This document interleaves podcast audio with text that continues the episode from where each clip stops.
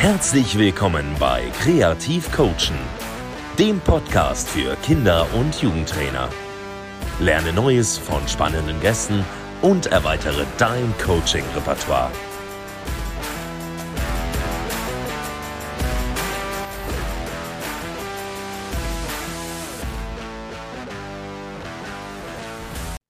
So, herzlich willkommen zu einer neuen Folge. Ich habe heute Yannick Lamberts vom Nachwuchs des aktuellen Tabellenführers.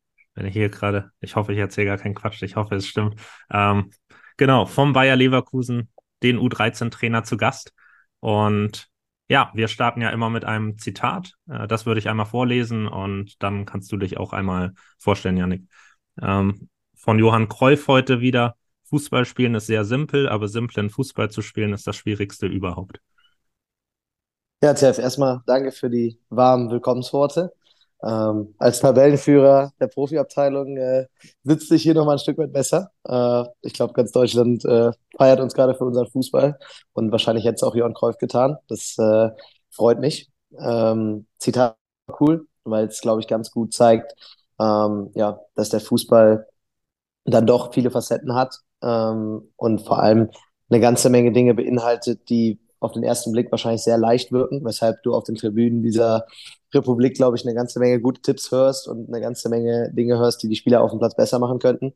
Und es am Ende aber dann doch ziemlich schwierig ist, äh, das Spiel zu beherrschen und äh, alle Facetten des Spiels, die vielleicht leicht wirken, auf den Platz zu bringen. Und äh, deswegen finde ich ein sehr, sehr schönes Zitat. Ja, ich ähm, fand die Frage auch interessant, ähm, weil ich mich so ein bisschen frage, ob im Jugendfußball gerade da ähm, manchmal in der Ausbildung das Ganze so ein bisschen verkompliziert wird. Und deshalb fand ich diesen ersten Teil des Zitats interessant, ähm, nochmal zu sagen, dass das simpel ist, aber das dann simpel zu machen, dass das das Schwierige ist und man vielleicht gerade ja im Jugendfußball die Spieler nicht so immer mit ähm, Inhalten überfrachten sollte. Ähm, ja, das war so ein bisschen mein Gedanke dabei. Ähm, aber ich würde sagen, Außer du willst dazu noch mal was sagen, äh, gehen wir weiter zur Selbstvorstellung. Vielleicht noch mal. Ja, also äh, ich glaube, ich nehme da kurz noch einen Bezug zu, weil ich mich natürlich im Jugendfußball heimisch fühle aktuell.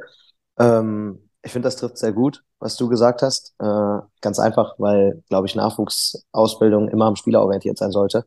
Und äh, gerade im Bereich U8 bis U15 dann Spieler wahrscheinlich noch nicht die hochwissenschaftlichen Dinge aufnehmen können, sondern man Dinge eben, die vermeintlich simpel wirken, am Ende dann trotzdem simpel rüberbringen muss.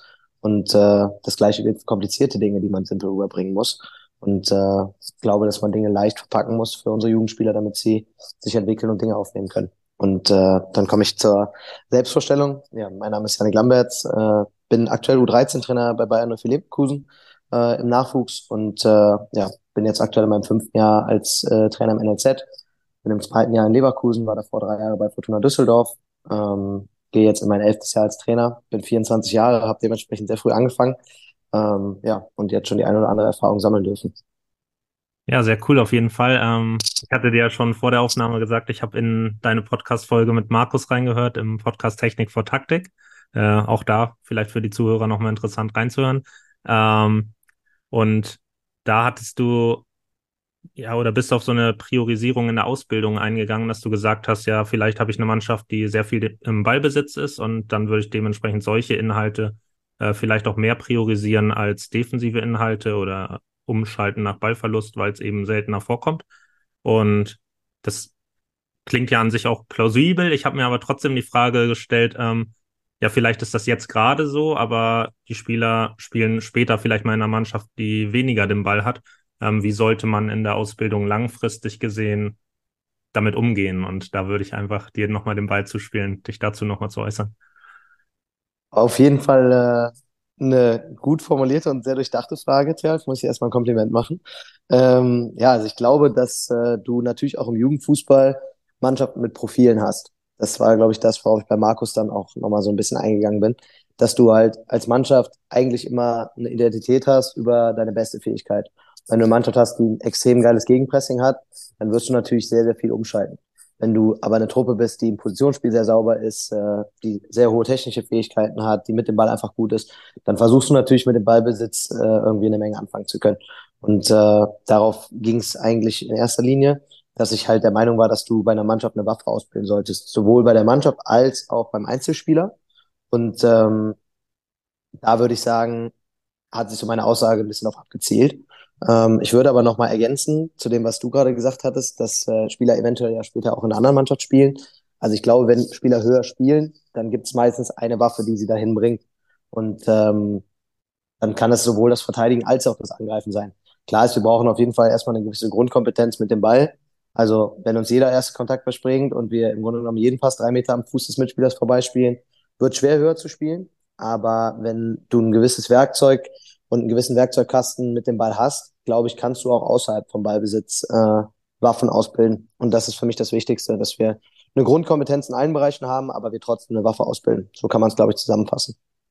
Ja, ich finde auch, und das würde jetzt nochmal das, was du gesagt hast, ähm, auch nochmal stützen, dass es ja auch immer so ein bisschen um die Motivation geht. Und ich glaube, dass die Motivation dann am höchsten ist, ähm, wenn ich jetzt was ausbilde, was jetzt auch akut in diesem Moment gebraucht wird. Ich glaube, dass es in der Arbeit mit Jugendlichen schwierig ist, denen zu erklären, ja, aber vielleicht ist in zehn Jahren das dann wichtiger für dich so. Also deshalb, ich glaube, man sollte immer so ein bisschen im Jetzt sein und einfach gucken, was braucht der Spieler jetzt und dann bist du auch in, als Trainer in so einer Rolle, dass du wirklich als jemand wahrgenommen wirst, der dem dann in dem Moment hilft.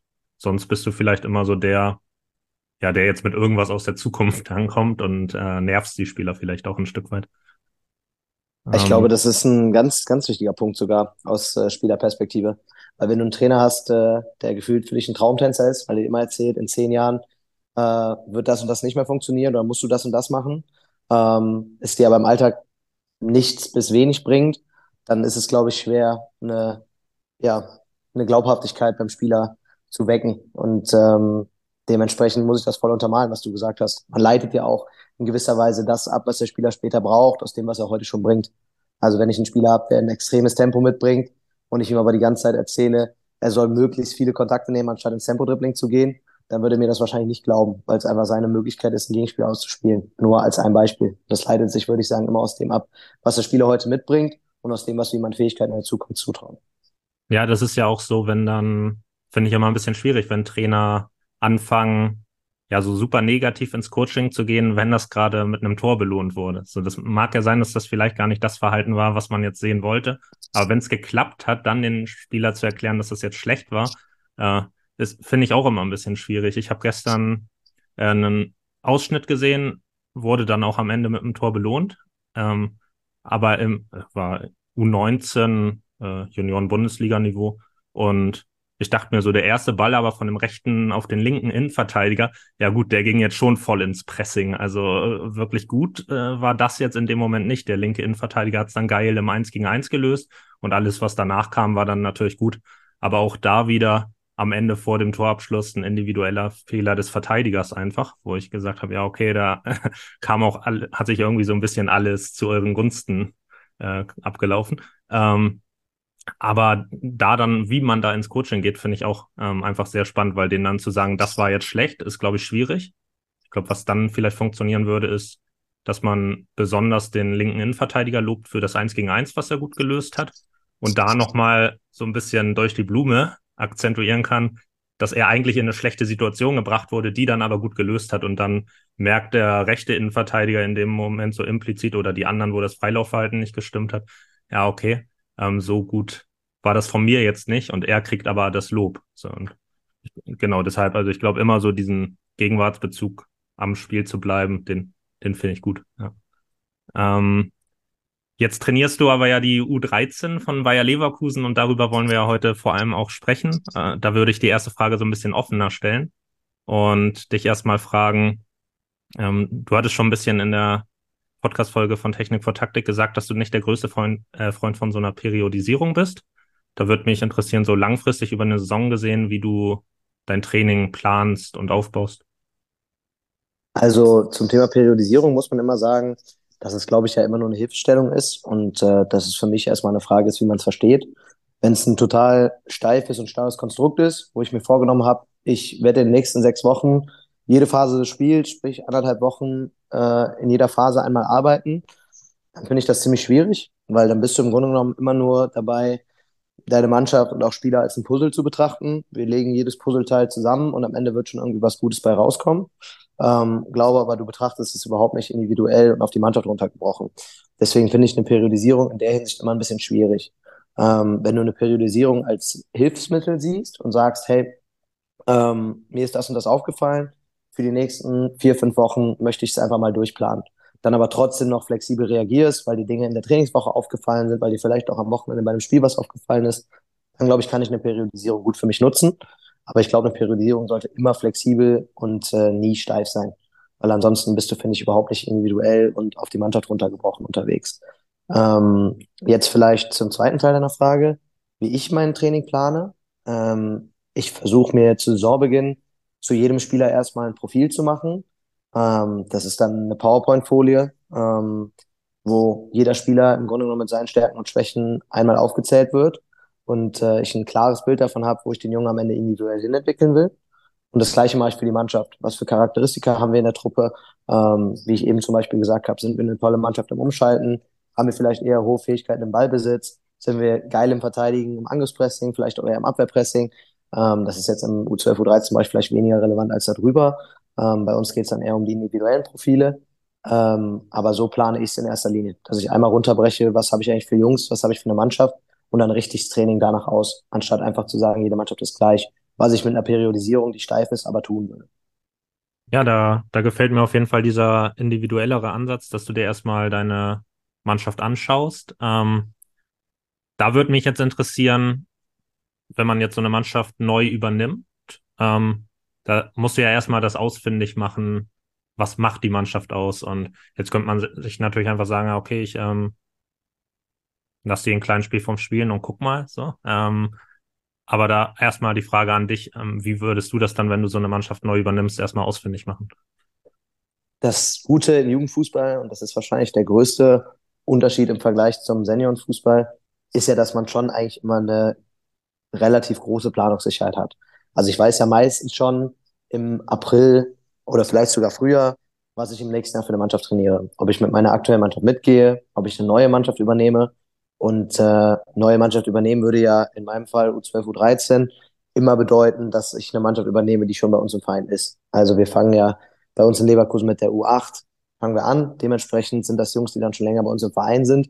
Heißt, ich habe ohnehin schon ein erstes Bild und dann habe ich eben immer noch die Zeit, ich nehme das Beispiel, du weißt im April, dass du die nächste Mannschaft übernimmst, ähm, dir dann zum Beispiel die Mannschaft einfach nochmal zwei, drei Monate anzugucken, bevor du sie übernimmst. Dann hast du gute erste Eindrücke, hast schon eine Menge Training gesehen, einige Spiele gesehen und bist äh, ganz gut vorbereitet darauf, die Jungs dann auch bei dir in Empfang zu nehmen und zu trainieren.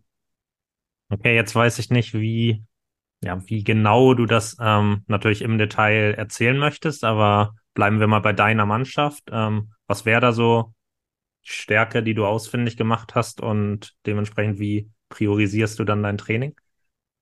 Ähm, also ich glaube, bei uns, ich habe das große Glück, eine Mannschaft zu haben, die mit dem Ball wirklich sehr, sehr talentiert ist. Ähm, eine Menge Jungs, die äh, ein hohes Bewegungstalent mitbringen, die eine Menge technische Fähigkeiten mitbringen und äh, dementsprechend ja, sehen wir uns schon klar in der Identität im Ballbesitz. Also äh, ich glaube, wir haben in jedem Spiel sehr, sehr viel den Ball, finden gute Lösungen im Positionsangriff und äh, sind weniger auf äh, maximale Athletik angewiesen, als das vielleicht die eine oder andere Mannschaft ist bei uns in der Liga, die weniger talentierte Fußballer in Anführungsstrichen äh, bei sich in der Truppe spielen hat. Dementsprechend äh, würde ich sagen, ist unser Fußball gerade schon sehr am Ballbesitz ausgerichtet und äh, daran aus dem Ballbesitz heraus eben Chancen zu erspielen, äh, ohne dass wir sagen, wir wollen in anderen Phase schlecht sein. Aber ich glaube, das erkennt man sehr, sehr schnell, wenn man unsere Truppe sehen würde, dass wir viel den Ball haben, äh, ja, wahrscheinlich auch Dominanz ausstrahlen, weil wir eben viel den Ball haben und darüber auch, glaube ich, torgefährlich werden können. Dementsprechend habe ich da relativ schnell bei meiner Truppe festgestellt, dass da viele Spieler dabei sind, die eine Neigung haben, den Ball zu haben. Du hast jetzt gerade schon ähm, die athletischen Komponenten, die dann, auf die ihr vielleicht weniger angewiesen seid, angesprochen. Äh, da würde mich mal interessieren, also man kann ja auch bei den athletischen Komponenten nochmal unterscheiden. Also ihr seid dann wahrscheinlich ja weniger so auf Durchsetzungsfähigkeit im Defensiv-Zweikampf angewiesen, aber zur Athletik gehört ja auch zum Beispiel Richtungswechsel, auch finden ohne Ball im Freilaufen und ähm, das würde dann ja für euch schon interessant sein. Ähm, Jetzt trainierst du mit der U13 noch eine etwas jüngere Altersklasse. Welcher oder welchen Stellenwert nimmt da bei euch bei Leverkusen die Athletik ein?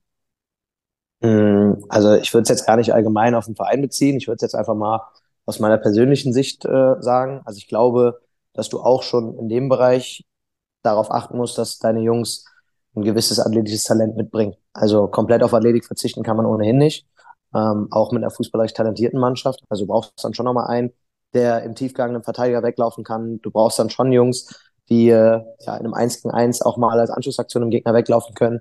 Also äh, alles rein fußballerisch zu lösen, glaube ich, das äh, schafft keine Mannschaft der Welt. Selbst wenn du Barcelona zu Tiki-Taka-Zeiten siehst, haben die dann schon auch Jungs gehabt, die äh, eine ordentliche Dynamik mitgebracht haben. Und äh, wenn man heute den Profifußball sieht, dann muss man schon sagen, muss man sehr früh schauen, dass die Jungs athletisch auch zumindest für den gehobenen Jugendbereich, wenn nicht sogar für den Profibereich gemacht sind. Also wenn du wahnsinnig langsam bist, ähm, dann musst du in allen anderen Bereichen schon unfassbar herausragend sein, um das zu kompensieren. Äh, klar, ist immer möglich und Ausnahmen bestätigen die Regel. Aber mir ist es schon wichtig, dass alle Jungs ein gewisses athletisches Talent, ein Bewegungstalent mitbringen und die Bewegungsqualität bei den Jungs stimmt, ähm, weil, glaube ich, dadurch auch deine fußballerischen Kompetenzen nochmal besser werden. Wenn du jetzt sagst, ihr seid viel im Ballbesitz ähm, und du baust dein Training auf, ähm, geht es dir jetzt mehr um ja so sehr individuelle Aspekte wie technische Umsetzung und ähm, auf individualtaktischer Ebene das eben umzusetzen. Einfach, wo dribbel ich jetzt hin im 1 gegen 1 oder im 2 gegen 1? Ähm, wann spiele ich den Ball, wann ähm, dribbel ich? Also ja, ganz banale Sachen oder ähm, bist du auch schon ein bisschen ja, gruppenmannschaftstaktischer unterwegs? Hm, ich glaube, es braucht beides. Also äh, wir wollen natürlich auch als Team besser werden. Und das ist auch klar. Also ich glaube, wenn du jeden Einzelnen verbessert, wird auch das Team besser. Und wenn du dann on top, glaube ich, als Team noch äh, Leitplanken setzt, an die sich alle halten, ähm, dass wir eine gemeinsame Idee von Fußball entwickeln auf dem Platz, ähm, dann glaube ich, werden alle noch mal ein Stück weit besser. Und äh, das ist für mich schon wichtig, den, den Jungs einen Rahmen zu geben, in dem sie funktionieren können, in dem sie sich aber auch bewegen können und jeder auch für sich individuell bewegen kann. Ähm, und dann ist für mich halt der Schritt zu sagen, äh, jeder Junge, der in dem Konstrukt seine Rolle hat, darf die ausleben. Und äh, deswegen würde ich schon sagen, dass es sehr viel individuell ist bei uns im Bereich, weil wir natürlich jeden Einzelnen verbessern wollen. Nebenher läuft aber immer auch die Entwicklung der Mannschaft. Also es sind sowohl Gruppen als auch ganz wenige mannschaftstaktische Elemente, ähm, aber eben sehr viel gruppentaktische und dann viel individualtaktische Elemente. Ja, ich ähm, fand das jetzt interessant, weil ich ja schon, wie gesagt, ähm, auch bei Technik vor Taktik mal reingehört habe und ähm, da hattest du ja ähm, was ja für den einen oder anderen wahrscheinlich auch erstmal ein bisschen umstritten sein könnte, ähm, gesagt, dass du das 9 gegen 9 in der Altersklasse gut findest, ähm, dass man, wenn es nach dir gehen könnte, auch gerne schon in der U12 11 gegen 11 spielen könnte.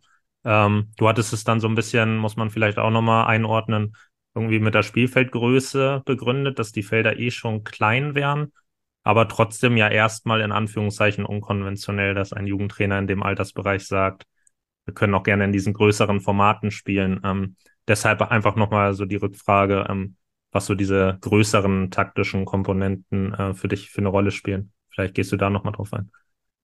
Also ich würde erstmal sagen, dass es für mich immer eine Mischform in dem Bereich sein sollte.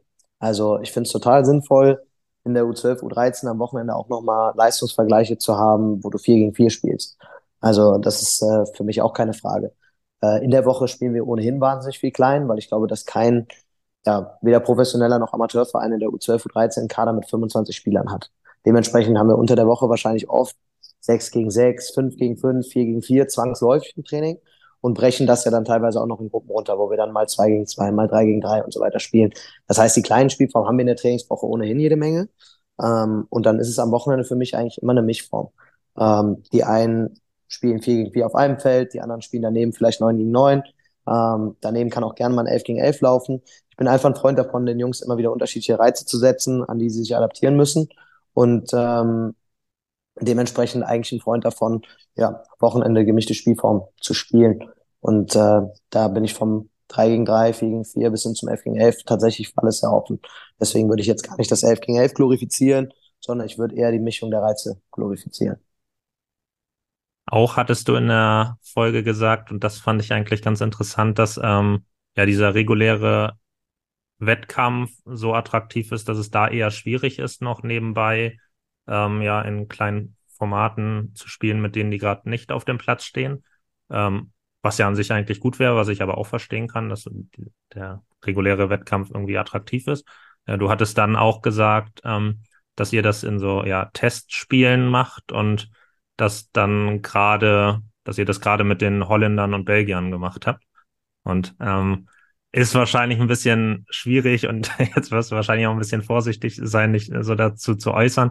Ähm, aber ich habe dann irgendwie mich gefragt, ähm, ob vielleicht in den anderen Nationen, jetzt in dem Fall Holland und Belgien, ob die da ein bisschen offener vielleicht auch für sowas sind. Also vielleicht so eine mm. leichte Einschätzung.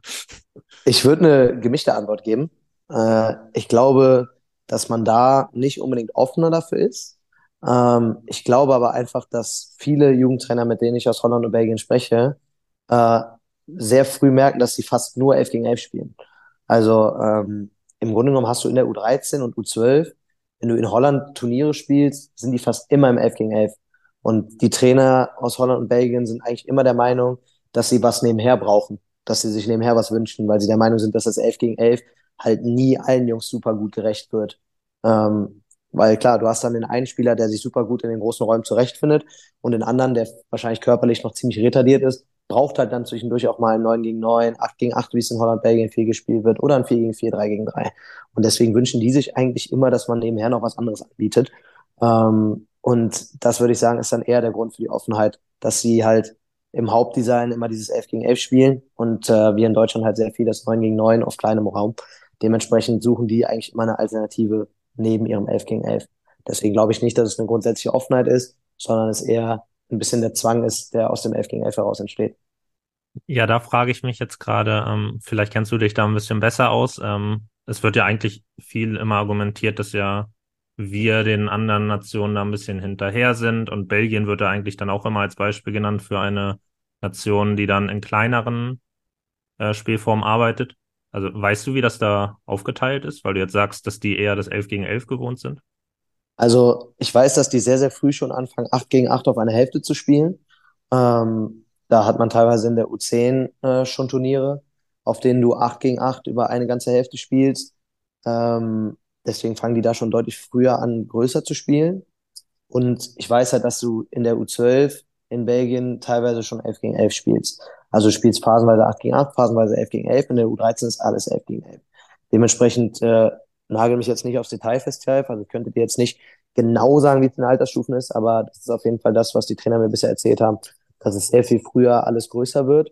Und ähm, da muss man aber auch sagen, es ist natürlich nur das Wochenende. Also wenn der Trainer unter der Woche extrem viel auf kleine Spielformen setzt und die Jungs darüber eben ihre Minuten in kleinen Spielformen sammeln und eben viele Kontakte sammeln, dann glaube ich, steht das dem Wochenende äh, erstmal nichts nach, sondern dann ist eine Trainingswoche meistens mit vier Einheiten gespickt und ein Wochenende sind halt 70 Minuten.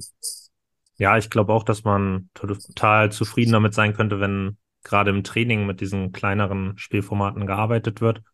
Ich glaube aber auch, und ähm, da hatte ich mal Matthias Lochmann bei mir im Podcast zu Gast und der hatte das auch gesagt. Also das funktioniert natürlich da, wo du die Trainer hast, die das so machen, einfach weil sie davon überzeugt sind.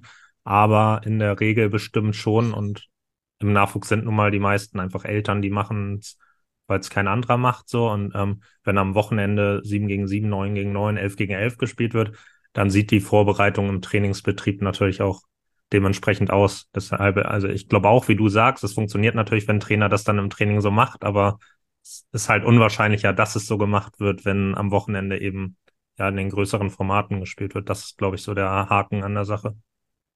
Ja, ich glaube, dass äh, der DFB da ja gerade, vor allem mit Hannes Wolf, äh, der ja auch mal in Leverkusen bei uns, bei den Profis als Interimstrainer agiert hat, ähm, da eine Kampagne gestartet hat, die ich für total sinnvoll halte.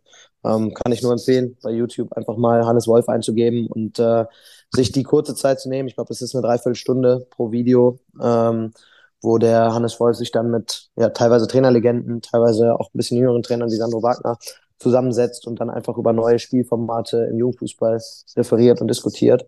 Und äh, kann man, glaube ich, sehr, sehr viel daraus mitnehmen, ist sehr, sehr spannend und zeigt, finde ich, ganz, ganz viele gute Ansätze, wie man Jungs einfach im Training was beibringen kann, ohne dass man sie durch Stangen dribbeln lässt, ohne dass man äh, die riesen taktische Peitsche auspackt und äh, die Jungs prügelt, sondern äh, dass man, glaube ich, den Jungs in coolen Formaten mit einer Menge Spaß was näher bringen kann.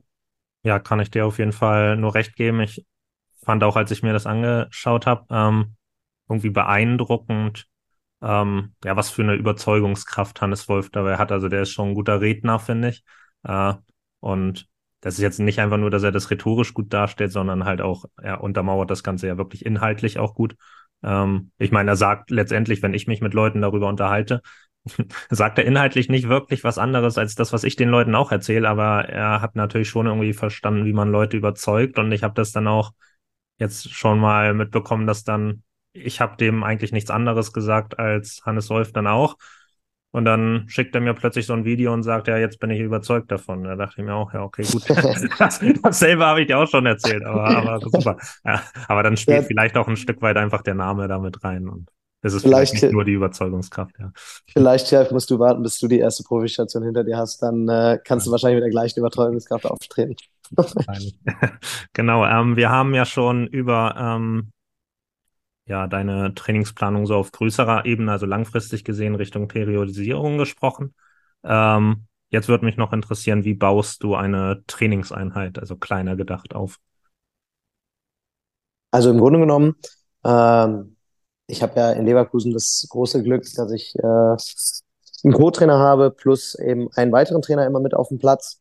Äh, das heißt, wir können eigentlich sehr individualisiert, wir können in sehr, sehr kleinen Gruppen arbeiten und äh, haben sehr, sehr wenig Jungs, die wir, die wir coachen, weil wir einfach dann, wenn du zwei gegen zwei vor dir hast, natürlich extrem viel sehen können und du das Augenmerk sehr stark auf den Einzelnen legen kannst. Ähm, das ist für mich immer erstmal das Wichtigste in der Trainingsplanung. Wie viel Mann habe ich eigentlich auf dem Platz als Trainer, ähm, die was coachen können? Und äh, das ist meine erste Herangehensweise. Äh, und dann ist immer für mich der wichtigste Punkt, äh, dass wir sowohl große Spielformen als auch kleine Spielformen im Training immer wieder abdecken. Das heißt, dass es ein guter Mix aus allem ist. Äh, ich bin ein großer Freund davon, keine feste Struktur im Training zu haben. Das klingt auf den ersten Blick vielleicht komisch, aber äh, es geht mir darum, dass die Jungs nicht wissen, okay, jetzt komme ich auf den Platz, jetzt ist Aufwärmen, dann fahre ich ein bisschen hoch, weil der erste Teil kommt, jetzt muss ich voll da sein, das ist der Hauptteil und dann ist wieder Abschluss und ich kann entspannen. So, das will ich nicht, sondern ich will, dass die Jungs eigentlich von Anfang an auf den Platz kommen, sofort merken, okay, es ist Knallgas da, wir fangen manchmal sofort an zu spielen oder was heißt manchmal, wir fangen eigentlich immer sofort an zu spielen. Ähm, das kann dann mal im 2 gegen 2, 4 gegen 4 sein, mal aber auch sogar schon im 7 gegen 7 oder 8 gegen 8 direkt zum Start. Das heißt, eigentlich müssen die Jungs von der ersten Sekunde an auf dem Platz wach sein. Und äh, der Hintergrund dafür ist einfach, dass du am Wochenende eigentlich auch nie den Fall hast, dass du auf den Platz kommst und sagst, okay, Erste 15 Minuten sind ein bisschen abwarten, bis zur 35. fahre ich ein bisschen hoch, letzte 10 Minuten vor der Pause sind Knallgas, nach der Pause wieder ein bisschen runterfahren. So einen Ablauf hast du ja im Fußballspiel nicht, sondern es kann halt auch mal sein, dass du am Wochenende auf den Platz gehst und von jetzt auf gleich funktionieren musst. Und das ist in 99,9 Prozent der Fällen, würde ich sagen, so. Und äh, deswegen finde ich es einfach wichtig, dass man den Jungs nicht so eine super feste und steife Struktur in die Hand gibt, sondern sie sich immer wieder an was Neues anpassen müssen und ähm, von Minute eins an auch ein Platzfeuer da ist. Und das geht einfach, indem man sehr viel spielt. Ähm, meine Trainingsplanung grundsätzlich, habe ich ja gerade gesagt, beinhaltet viel große und kleine Spielformen, aber immer alles in Spielform. Also wir sind, äh, was heißt wir, wir im Trainerteam bei uns sind davon überzeugt, dass wir den Jungs einfach über die Spielform ganz, ganz viel Zeit am Ball geben können, dass wir trotzdem eine Menge gute Sachen coachen können, auch wenn es nicht die ganze Zeit Standzeiten gibt oder isolierte Sachen sind, sondern dass wir mit den Jungs in Spielform einfach ähm, immer wieder die Möglichkeit haben, die Jungs in Situationen zu bringen, wo sie sich entwickeln können. Und äh, deswegen ist in der Planung bei uns eigentlich immer die Spielform im Vordergrund. Ähm, individuell arbeiten wir natürlich drumherum. Das heißt, da ist dann auch mal was Isoliertes dabei. Aber das Mannschaftstraining wollen wir zum Spielen nutzen. Und äh, so, das würden so für mich die zwei wichtigsten Bausteine sein, dass es keine festgefahrene Struktur gibt und dass wir einfach ganz viel spielen im Training. Ja, dann äh, gehen wir einmal auf die feste Struktur am Anfang ein. Also den Grundgedanke finde ich erstmal sehr gut. Das, das gefällt mir gerade auch von Beginn an wirklich Fokus im Training zu haben. So, jetzt geht's los und auch vielleicht diesen Überraschungseffekt dadurch, dass man keine feste Struktur hat, dass ein Spieler ins Training kommt und sich ja vielleicht auch einfach wirklich neugierig ist, ja, wie sieht das Training heute aus ähm, oder das nicht vorab schon weiß. Und das, das gefällt mir daran sehr gut. Ähm, ein Gedanke, den ich immer habe, und da ist dann vielleicht auch die Frage, ab welcher Altersklasse ist das relevant in den Jüngeren, aber ist halt die Frage, wo ziehst du die Grenze? In den Jüngeren ja eher nicht. Ähm, was jetzt so die Verletzungsprävention hinsichtlich eines Aufwärms angeht. Also ich glaube in der B-Jugend zum Beispiel jetzt vom, die, die trainiere ich gerade so, dann vom Beginn an Vollgas und direkt in ja, Abstoppbewegungen direkt wieder beschleunigen und alles drin zu haben. So da tue ich mich dann irgendwie schwer mit. Ähm, wie gehst du mit dem Thema um? Super berechtigte Frage und äh, glaube ich auch immer die wichtigste Frage zu dem Punkt. Also wenn ich mich mit Trainern austausche, ist das wirklich eigentlich immer die, die erste Frage, die kommt, ey, wie sieht's da eigentlich mit Verletzungen aus? Also ich glaube jetzt bei uns im Altersbereich, so U12, U13, muss man sich meistens recht wenig Gedanken darüber machen, weil die Jungs äh, gerade ganz am Anfang der Pubertät stehen, kaum Muskulatur haben und das ja sehr leicht abkönnen, auf den Platz zu gehen und Gas zu geben. Bei uns kommt der Fall dazu, dass wir vorher immer Individualtraining haben. Das heißt, eigentlich hat fast jeder Spieler ohnehin vorher schon mal eine kleine Erwärmung, so nenne ich es mal, gehabt. Und ähm, ja, dementsprechend dann schon auch die Möglichkeit gehabt, äh, ja, warm ins Training zu starten. Ich finde trotzdem, dass äh, auch im höheren Altersbereich man Möglichkeiten finden kann, um nicht immer gleich zu starten. Also jetzt fällt mir zum Beispiel ein, dass du mit zwei Kontakten und ohne Zweikampf spielen könntest. Einfach die ersten zehn Minuten im, als Warm-up. Dadurch hast du keine Dribblings, du hast keine richtig langen Läufe, ähm, du hast gar keinen Zweikampf ähm, und du bist trotzdem nicht mit dem klassischen Lauf ABC ins Training reingestartet. Einfach nur als Beispiel. Ähm, solche Sachen könntest du immer wieder spielen. Ähm, dementsprechend musst du es, glaube ich, gut planen, wenn du nicht immer gleich starten willst mit einem Lauf-ABC zum Beispiel äh, oder mit einem Fangspieler, was auch immer. Aber es gibt definitiv Möglichkeiten, auch fußballerisch im Training zu starten, ohne dass die Jungs groß belastet werden, äh, auch im älteren Altersbereich.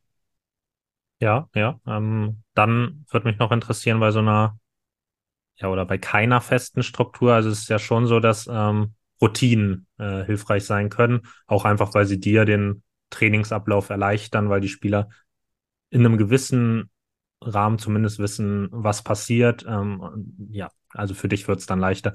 Ähm, und was da fand ich zum Beispiel ganz gut in der vorletzten Folge mit Moritz Hayek. Ähm, da hatte er gesagt, dass er zum Beispiel immer so startet, ähm, dass er mit allen was zusammen macht, weil ihm eben dieser Mannschaftsgedanke auch wichtig ist und dass am Anfang einmal alle zusammen sind. Und das finde ich eigentlich gut und da kann man ja auch ja interessante Formen mit Ball machen und das wäre jetzt so eine äh, Form von Routine vielleicht für mich, dass sie wissen, am Anfang machen wir einmal was mit allen. Äh, da kannst du ja dich nochmal zu äußern, wie du das mit den Routinen siehst und was ihr da vielleicht auch an Routinen habt. Mm, ich muss sagen, ich finde Routinen ähm, ziemlich wichtig fürs Mannschaftsgefüge, würde die aber eher so in der Mannschaft drumherum sehen. Bedeutet zum Beispiel, wir beginnen das Training immer gemeinsam im Kreis, wo wir alle einmal abklatschen. So starten wir jedes Training und so hören wir jedes Training auf. Ähm, dass wir im Kreis stehen, wir klatschen uns alle gegenseitig einmal ab und dann gehen wir ins Training. Genauso ist bei uns äh, das Ding, das kam tatsächlich witzigerweise eher von den Jungs. Äh, bevor wir in eine Spielform starten, klatschen wir einmal alle gemeinsam laut. Heißt, wir gehen aus dem Kreis raus, dann klatschen einmal alle laut. Und äh, solche Sachen sind für mich eher wichtige Routinen, als dass die Jungs wissen, die ersten 20 Minuten im Training spielen wir immer 3 gegen 3 zum Beispiel. Das wäre für mich eine Routine, die ich nicht unbedingt bräuchte. Deswegen wären es für mich eher die Routinen in der Mannschaft, die, die wichtig sind, aber nicht unbedingt die Routinen im Training. Ja, finde ich, finde ich auf jeden Fall einen sehr guten Punkt und dann auch eine coole Idee von einen Jungs, weil ja, das einen nochmal so einschwört auf die Form und äh, man weiß, okay, jetzt geht's los. Also das finde ich eigentlich eine ja, sehr coole Routine. Und dann hattest du noch den zweiten Punkt mit sehr viel Spielen ähm, und ja, ich hatte es mir noch als dritten Punkt alles in Spielform aufgeschrieben. Ähm, da würden mich vielleicht so ein paar, mit Markus hattest du dich ja auch drüber unterhalten, das ist ja dann immer so die Frage, die dann aufkommt, was mit der Technik ist ähm, und dann so, du hattest unterschieden zwischen qualitativen und quantitativen Wiederholungen. Ähm, und mich interessieren jetzt mal vor allem zwei Beispiele, wie du das dann so in Spielform trainieren würdest. Einfach vielleicht ein paar Ideen für die Zuhörer. Ich finde bei Spielform einmal Flugbälle. Äh, da tue ich mich immer so ein Stück weit mit schwer. Ähm, und das Thema Beidfüßigkeit spielnah zu provozieren. Also, weil ich finde so was wie hm, mit einem schwachen Fuß abschließen wird jetzt doppelt oder dreifach bepunktet. Da tue ich mich dann immer so ein bisschen schwer mit, weil ich mir dann denke, ja, okay, aber das ist ja in dem Moment vielleicht gar nicht die richtige Entscheidung. So und ähm, deshalb, ähm, und dann einfach, weil sie die dreifache Punktzahl bekommen, machen sie es dann trotzdem. Und dann denke ich mir, ja, okay, das brauche ich jetzt nicht, das ist eigentlich Quatsch. Ähm, also diese beiden Themen, vielleicht ein paar Ideen zu Flugbällen und Beidfüßigkeit. Mhm. Ich fange mal mit dem Beidfüßigkeitspunkt an weil ich die Provokation äh, tatsächlich immer wieder höre. So Tor mit schwachen Fuß zählt dreifach. Und äh, den Vorbehalt, den du gerade hattest, gibt es, glaube ich, immer wieder. Ich hoffe, ich kann dir mit meiner Antwort den Vorbehalt ein bisschen nehmen, weil ich der Meinung bin, wenn der Spieler ein dreifaches Tor für den schwachen Fuß bekommt und er in jedem Moment mit links schießt, auch wenn es nicht sinnvoll ist, wird er den Ball wahrscheinlich am Ende nicht reinschießen können. Ähm, und wenn er den Ball am Ende mit links reinschießt, dann haben wir eigentlich das Ziel unserer Provokation erreicht.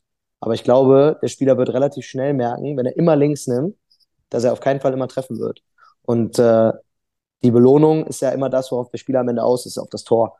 Und äh, also ich glaube, wir wollen intelligente Spieler und mit so einer Regel förderst du das, weil die Jungs sich immer wieder selber überlegen dürfen, schieße ich jetzt besser mit rechts oder jetzt besser mit links. Und dann nehmen sie vielleicht die zwei Abschlüsse, wo beides möglich ist, eher mit links. Und die anderen Abschlüsse nehmen sie eben mit dem Fuß, der gerade richtig ist. Und ähm, da finde ich, so eine Provokation beinhaltet immer sehr viel Spielraum für die Spieler und das mag ich sehr gerne. Ähm, weil der eine Spieler, der sagt sich, okay, ich nehme einfach nie den linken Fuß, vielleicht ein bisschen doof, weil du halt keine hohen Punktzahlen bekommst. Wenn das andere Team dich dadurch immer schlägt, weil es immer links nimmt, dann wirst du wahrscheinlich anfangen, mit links zu schießen. Und wenn du das Gefühl hast, okay, äh, ich nehme zu oft den linken, wirst du wahrscheinlich irgendwann merken, ey, scheiße, ist gar nicht so erfolgsbringend, weil ich wenig das Tor treffe. Deswegen finde ich solche Provokationen eigentlich immer super geil, weil die Spieler eigentlich selber für sich entscheiden können, was sie daraus machen. Und äh, es eine Menge Spielraum bietet und es ohne zu konkret zu werden noch eine Menge Handlungsspielraum bietet. Ähm, der zweite Punkt, Thema Spezialtechniken, was jetzt ein Flugball, eine Flanke, Kopfball und so weiter ist, das sind definitiv Sachen, die du im Mannschaftstraining nicht so abbilden kannst, wie du das in der isolierten Form als Beispiel machen kannst. Ähm, genauso Spieler mit technischen Defiziten, ähm, glaube ich, kriegen im Training mit Spielformen eine Menge Raum, um daran zu arbeiten, aber brauchen, glaube ich, auch nochmal nebenher, ich nenne es mal Nachführunterricht, würde man es wahrscheinlich in der Schule nennen. Und ähm, da bin ich ein großer Fan von, vor und nach dem Training. Äh, sind die Jungs oft früher oder länger da, die Zeit zu nutzen und dann einfach nochmal äh, mit den Jungs daran zu arbeiten. Dann schnappe ich mir eben den Spieler, der ein Problem im ersten Kontakt hat und mache einfach 20 bis 30 Minuten mit dem nochmal individuell was. Das ist dann das große Glück, was wir im NLZ haben. Ähm, genauso finde ich super wichtig, wenn ich einen Flügelspieler habe, der wird im Training wahrscheinlich nicht auf seine 50 Flanken kommen, dass ich mir den danach einfach nochmal schnappe und sage, komm, wir hauen nochmal ein paar Bälle in die Box. Und äh, das zähle ich für mich bei allen Spezialtechniken. Ähm, das ist ganz, ganz wichtig, glaube ich, die nebenher nochmal zu schulen. Und äh, wie gesagt, den technischen Nachführunterricht, so bezeichne ich ihn jetzt einfach mal, ähm, den finde ich extrem wichtig drumherum. Und dann ist das Training für Spielformen da und äh, für Entwicklung im Spiel und äh, dann davor und danach eben sehr individualisiert, sehr technisch versiert äh, zu trainieren. Du hast jetzt schon den Unterschied zwischen NLZ und Breite angesprochen, als du gesagt hast, so das ist das Glück, was ihr im NLZ habt. Äh, da würde mich jetzt interessieren, ich meine, da wird dann ein Schuh draus und dann versteht man auch deine Aussage, dass du sagst, im Mannschaftstraining machst du alles in Spielform, wenn ihr sowieso noch dieses Individualtraining habt. So, dann ist ja super und dann würde ich das wahrscheinlich genauso machen. Äh, die Frage ist jetzt, was würdest du ja so Breitensporttrainern empfehlen, wo vielleicht dann die Praxis auch so aussieht, du kommst zum Training, hast dann zwischen der Mannschaft, die vor dir trainiert und dann bist du dran, eine Viertelstunde vielleicht, um aufzubauen. Ähm, und dann geht's los und dann ist das Training vorbei und dann nach einer Viertelstunde starten wieder die anderen, dann kommen die Herren zum Beispiel. Ähm, das ist dann natürlich schwierig. Also wie würdest du da dann rangehen? Ja, ganz, ganz wichtiger Punkt, dass das ein Riesenunterschied ist. Also äh, ich habe jetzt das große Glück, das seit fünf Jahren irgendwie unter Top-Bedingungen im Nachwuchsfußball mitmachen zu dürfen, dieses Trainerding. Äh, hab's aber natürlich davor auch im, im Breitensport und äh, ja, in Amateurvereinen erlebt. Und da ist genau die Problematik, die du gerade aufgezählt hast. Begrenzter Platz, begrenzte Zeit. Ähm, ich glaube, dieses Individualtraining würde ich wahrscheinlich trotzdem vorher oder danach noch machen, auch im kleinen Verein, ähm, weil man dafür nicht immer unbedingt viel Platz braucht. Also wenn ich einen Spieler habe, äh, der Probleme mit dem ersten Kontakt hat oder mit dem ich einfach noch mal ein bisschen ins Dribbling gehen möchte, dann brauche ich dafür ja wirklich sehr, sehr wenig. Und wenn ich die Mannschaft, die nach mir kommt, fragen kann, ob ich einen 5x5 Raum bekommen kann, äh, dann reicht mir das ja schon, um danach was zu machen oder davor. Ähm, deswegen, das glaube ich, würde ich schon versuchen zu nutzen. Oder Kunstrasen haben ja oft noch einen kleinen Streifen dahinter, daneben. Äh, solche Sachen vielleicht zu nutzen, kann, glaube ich, sinnvoll sein. Ähm, meine Faustregel ist aber eigentlich auch damals immer schon gewesen, ähm, dass ich versuche, auch wenn Jungs technisch noch Potenziale haben, dass wir 80 zu 20 im Training haben. Das heißt 80 Prozent in Spielform, 20 Prozent isoliert. Ich glaube, dann äh, ja, wirst du jedem Lerntypen gerecht. Ne? Weil du hast dann einmal den, der vielleicht mehr Zeit braucht, in isolierten Form, äh, einfach nochmal mehr eintrainieren kann. Und äh, dann hast du den anderen, der sich über die Spielform eben das Spielen und das Technische erarbeitet. Und ähm, das ist für mich so die Faustregel immer gewesen, 80-20. Ähm, klar, sind dann immer Prozentpunkte. Damit ist jetzt vielleicht nicht in Stein gemeißelt, dass 80 Prozent sind, aber das ist für mich immer so ein ganz guter Richtwert gewesen. Ja, finde ich auf jeden Fall zwei gute Punkte. Einmal mit dieser Faustregel und ähm, eben dann was du gesagt hast, dass man eben nicht nur dieses Problem sieht, okay, bei mir sieht die Realität aber anders aus, sondern dann vielleicht auch ja Lösungen dafür hat. Also bei uns ist es zum Beispiel so, wir haben ja so einen Vorplatz, ist halt auch so eine Rasenfläche, die wird nicht genutzt. Ähm, da könnte man in der Theorie auch was machen und dann auch einfach in den Austausch mit den Trainerkollegen zu gehen. Ich meine, fürs Aufwärmen wird jetzt eine Mannschaft, die einen halben Platz zum Beispiel hat, äh, nicht ihren halben Platz brauchen, so dass du da vielleicht noch mal was machen kannst, wenn du einfach mit den Trainerkollegen sprichst. Äh, das finde ich ja zwei sehr gute Punkte. Du hattest ja, oder der ja. vielleicht noch vielleicht noch als Idee ähm, bei eigentlich jedem Verein, wo ich gearbeitet habe, ist hinter der Grundlinie sind meistens noch vier Meter Kunstrasen, bis der Platz aufhört. So als kleine Auslaufzone für den Flügelspieler, der immer nur gerade ausläuft. ähm, und auch den Platz kannst du, glaube ich, immer ganz sinnvoll nutzen. Also wenn ich beim Beispiel erster Kontakt, beim Beispiel Dribbling bin, ähm, selbst beim Passspiel kannst du, glaube ich, den Raum nutzen, selbst während eine Mannschaft daneben trainiert. Ähm, deswegen, da gibt es, glaube ich, vielfältige Ideen und ich glaube, man ist als Trainer dann äh, ja auch einfach mal auf ein bisschen eigene Kreativität angewiesen. Ja, finde ich sehr gut. Du hattest es dir jetzt ein bisschen einfach gemacht und bist beim Thema Beidfüßigkeit einfach auf meine Provokationsregel jetzt eingegangen. Deshalb möchte ich darauf nochmal ein bisschen zurückkommen, dass du vielleicht nochmal, ja, bei, gerade bei Beidfüßigkeit, weil du jetzt gesagt hast, Flugbälle kann man nicht so abbilden, aber vielleicht trotzdem, wenn du sagst, da hast du eine Idee, was du trotzdem machst in Spielform, ja, dass du einfach nochmal zu den beiden Themenschwerpunkten, ja, ein paar Ideen nochmal mitgibst. Mir gefällt die Hartnäckigkeit, Tjalf, sehr gut. ähm, ja, bin ich ein bisschen abgebogen eben. Äh, Im Grunde genommen finde ich, bei der Beidfüßigkeit kannst du als Trainer sehr viel im Training steuern. Ähm, wenn wir in der Spielform sind, dann finde ich ganz, ganz wichtig, dass du nicht die ganze Zeit irgendwelche taktischen Dinge coachst, sondern äh, dass ein technisches Coaching einfach dazugehört. Und wenn ich einen Spieler habe, der andauernd mit der rechten Außenseite dribbelt und passt, anstatt den linken Fuß zu nehmen, dann ist es trotzdem meine Aufgabe, selbst wenn wir vielleicht gerade einen Individual- oder gruppentaktischen Schwerpunkt haben, ihn immer wieder darauf hinzuweisen, weil das schon absolute Basics sind. Ähm, und dann finde ich, ist eine Fußwahl etwas, was du in der Spielform super sehen kannst, weil der Spieler sich dann aktiv dafür entscheidet, den starken Fuß zu nehmen. Und wenn ich ihn dazu ermutige, immer wieder den schwachen Fuß zu nehmen und ihn darauf hinweise, dass er ihn nehmen soll, gibt es wenig Spieler, die der Meinung sind, das, was der Trainer erzählt, ist Quatsch, sondern die es, glaube ich, versuchen umzusetzen. Und äh, dementsprechend glaube ich, wenn man das im Coaching gut begleitet, kriegt man die Jungs sehr stark im Training dahin, beide Füße zu nutzen. Ähm, mein Lieblingsbeispiel ist immer der Torschuss mit dem schwachen Fuß. Wenn du den Spieler hast, der sich dann mal traut, mit schwachen Fuß zu schießen und du ihn anmotzt, dass er nicht reingemacht hat, ähm, würde er wahrscheinlich beim nächsten Mal nicht wieder den schwachen Fuß nehmen und überhaupt überlegen, ob er sich den Schuss nimmt. Ich bin dann immer ein großer Freund davon, überhaupt zu loben, dass er den schwachen Fuß genommen hat, selbst wenn der Ball nicht drin war. Und ich glaube, über solche kleinen Tools kannst du die Jungs immer wieder dazu ermutigen, den schwachen Fuß zu nehmen. Ja, finde ich auf jeden Fall einen guten Punkt, da übers Coaching zu kommen und auch nochmal den Punkt, den du jetzt zuletzt genannt hast mit dem Lob, äh, finde ich auch immer ganz wichtig, weil ich glaube, dass da die Trainer und auch ich in der Praxis gerne mal mit Lob sparen. Ähm, das, und das gefällt mir auch, hatte ich jetzt schon ein paar Mal gesagt, bei Markus so gut, ähm, dass er wirklich so einen Ansatz verfolgt, wo er sehr viel einfach auf das guckt, was ähm, gut läuft, ähm, auch in der Videoanalyse. Ähm, genau, das, deshalb, das gefällt mir auf jeden Fall total gut, ja. Ähm, ansonsten würde ich vorschlagen, denn wir haben zumindest, außer du hast noch einen Punkt, über den du gerne sprechen würdest, äh, alles besprochen, was mich jetzt akut interessiert. Ähm, und dann könnten wir gerne zur Abschlussfrage gehen, außer du hast noch einen Punkt. Das habe ich manchmal, dass mir Gäste hinterher so sagen, ja, darüber hätte ich gerne nochmal gesprochen. Also kriegst du jetzt nochmal die Möglichkeit, falls du noch einen Punkt hast, den du ansprechen möchtest, das einmal zu tun. Und sonst gehen wir zur Abschlussfrage. Ja, ich glaube, äh, ich habe sogar eine Sache, die mir immer auf der Seele brennt. Und äh, das ist eben dieses Thema, wie viel spielen wir eigentlich im Training? Also du hast es wahrscheinlich jetzt hier im Podcast ja auch schon gemerkt und vor allem auch im Markus Podcast, dass ich da sehr, sehr stark hinterher bin, dass die Jungs im Training viel spielen.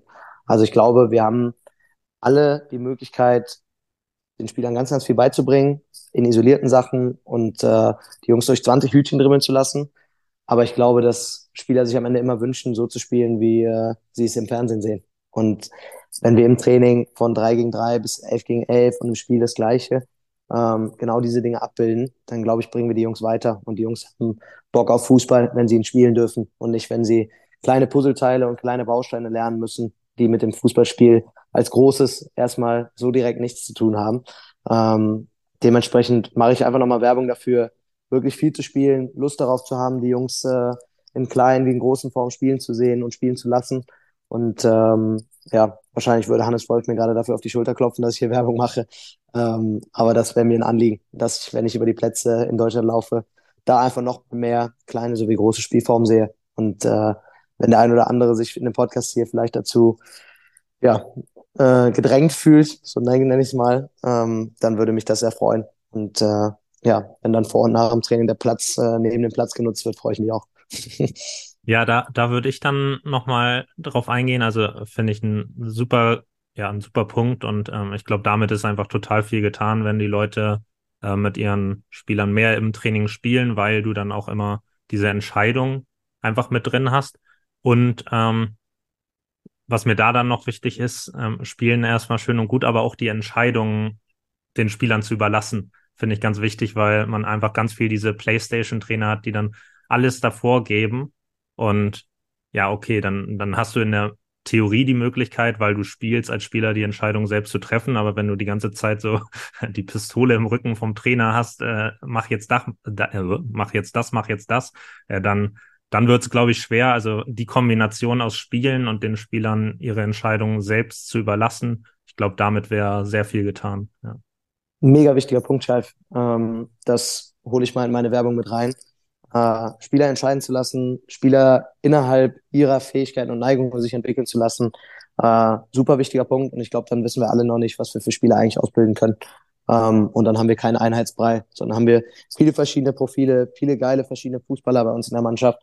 Und ähm, entwickeln wir eben nicht, wenn wir jeden Spieler wie ein Puzzleteil betrachten, dem wir heute das Dribbeln beibringen, morgen das Fintieren und übermorgen den Torschuss, ähm, sondern indem wir die auch spielen lassen, ihre Entscheidungen treffen lassen. Und ähm, da glaube ich, können wir hier eine gute Werbung für starten. Ja, sehr cool. Dann, wie schon angekündigt, kommen wir zur Abschlussfrage. Die ist immer die nach den Top 3 Tipps für Kinder- und Jugendtrainer, wenn man das, was wir jetzt bisher besprochen haben, nochmal Revue passieren lässt. Also was sind deine Top 3 Tipps für Kinder- und Jugendtrainer? Äh, ja, Tipp Nummer eins, äh, lass die Jungs entscheiden, lass die Jungs spielen. Äh, kurz und knapp. Punkt Nummer zwei, äh, sich selber nicht zu wichtig nehmen. Das äh, erlebt man dann doch auch im Amateurbereich sehr oft und genauso im Nachwuchsfußball. Und ich glaube, da kann sich kein Trainer von frei machen, dass man seine Rolle manchmal ein bisschen übertreibt. Ähm, aber es ist am Ende immer das Spiel der Kids, der Jungs äh, oder selbst auch noch der Herren im älteren Bereich. Und ähm, dass man da einfach nie vergisst, dass man nie derjenige ist, der die Show macht, sondern das sind die auf dem Platz. Und äh, Punkt Nummer drei, ähm, sei nicht nur Trainer, sei auch Pädagoge, ist für mich der dritte wichtige Punkt. Ähm, damit meine ich eigentlich nur kurz und knapp, hab ein Verständnis für die Jungs, äh, verstehe, dass du den Jungs nicht nur fußballerische Inhalte beibringen solltest, sondern dass die Jungs dich auch nebenher mögen dürfen und sollten. Und ähm, dann, glaube ich, macht es allen Jungs mehr Spaß, wenn sie einen Trainer vor sich sehen, den sie als Vorbild sehen, ähm, der nett zu den Jungs ist, der vielleicht auch manchmal hart zu den Jungs ist. Ähm, da gibt es natürlich verschiedene Rollen, die man als Trainer ausfüllen muss. Aber das wäre mir sehr, sehr wichtig, dass die Jungs nicht nur einen Trainer vor sich sehen, den sie bewundern, sondern vielleicht auch äh, einen Pädagogen und ein Vorbild vor sich haben, den sie akzeptieren und äh, der ihnen was mitgeben kann. Ja, auf jeden Fall drei sehr gute Tipps, die, glaube ich, auch in der Praxis dann helfen. Und ähm, den Zuhörern kann ich schon mal sagen, ich habe auch wieder weitere Zusagen von neuen Gästen. Das heißt, da könnt ihr euch auf weitere Folgen freuen und dann hören wir uns beim nächsten Mal.